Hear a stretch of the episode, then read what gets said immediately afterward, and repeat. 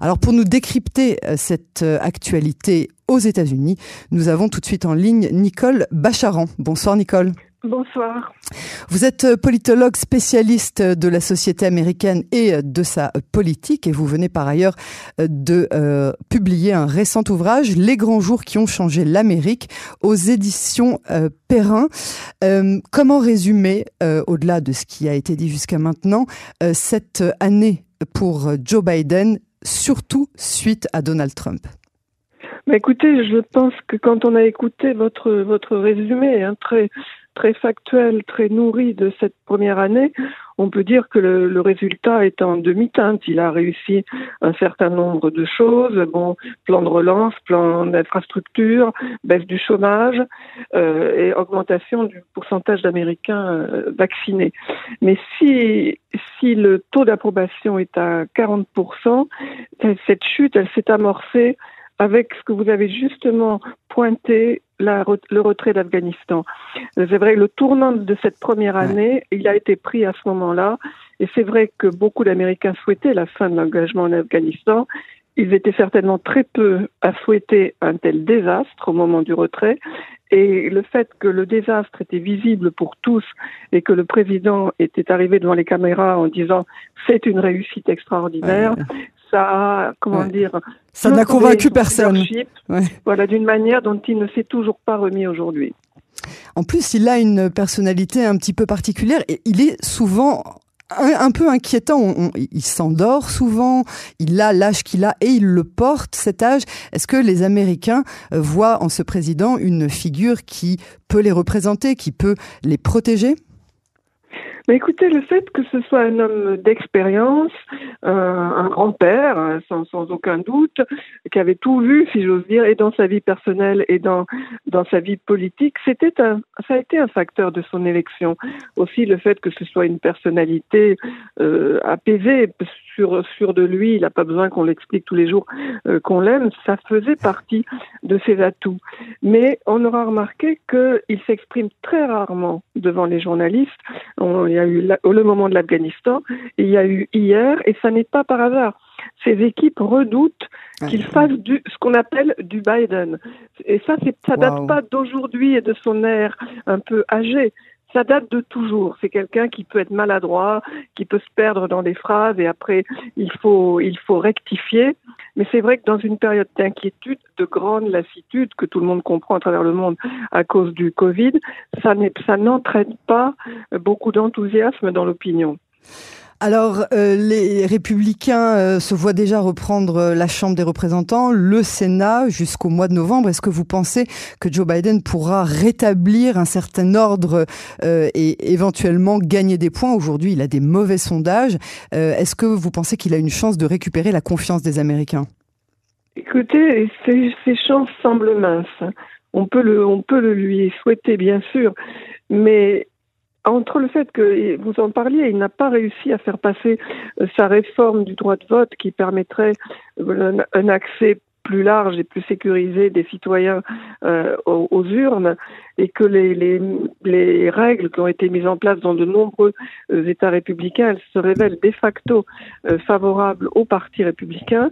le fait que les démocrates soient divisés, que le président se retrouve à négocier pied à pied avec des sénateurs que personne ne connaît réellement en dehors de, leurs États euh, respectifs, ça lui donne pas une, grande autorité pour mener les troupes, si j'ose dire, à, l'assaut des élections législatives de, de 2022.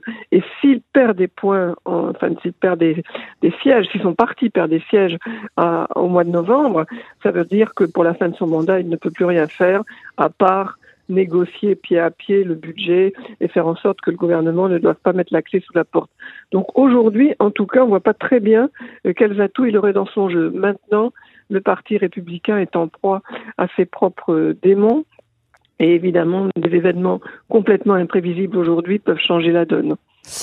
Alors parlons maintenant de la crise qui s'amorce euh, ou qui ressurgit entre la Russie et l'Ukraine, l'implication euh, des États-Unis et cette déclaration euh, récemment, donc la nuit dernière, à la presse, comme vous le disiez, il, parle très peu devant les journalistes et là pourtant il a dit que les États, pardon, la Russie, si jamais elle attaquait l'Ukraine, le regretterait amèrement. Alors d'un côté, la Russie, euh, je cite, le regretterait amèrement, mais Joe Biden, il a dit deux autres choses.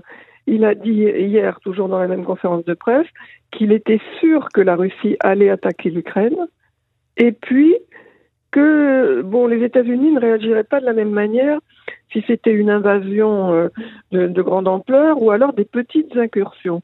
Et quand on cherche à jouer la dissuasion, c'est-à-dire euh, n'y allez pas sinon les conséquences seront très dures. À aucun moment on se dit il faut envisager euh, des petites incursions auxquelles on, ne réagirait pas très fort. Donc il y a eu une grosse panique euh, autour du bureau ovale et dans l'heure qui a suivi, la porte-parole de, de, Joe Biden est venue dire euh, quelle que soit en gros l'agression russe, si elle a lieu, les conséquences seront très dures. Mais on voit qu'il y a un flottement qui n'est pas à même, disons, de d'aider les États-Unis à négocier face à Vladimir Poutine, qui a l'air tout à fait décidé à mettre la main sur l'Ukraine d'une manière ou d'une autre. Mais est-ce qu'on est, euh, à la veille d'une nouvelle guerre froide? Déjà que les États-Unis ont un gros problème avec la Chine, et ça, si vous le souhaitez, on peut en reparler d'ici quelques instants, mais euh, avec la Russie, les, rapports, on se rappelle évidemment de Boris Yeltsin en train de euh, piquer un fou rire avec euh, Bill Clinton. Bill Clinton, pardon, j'avais le saxophone en tête.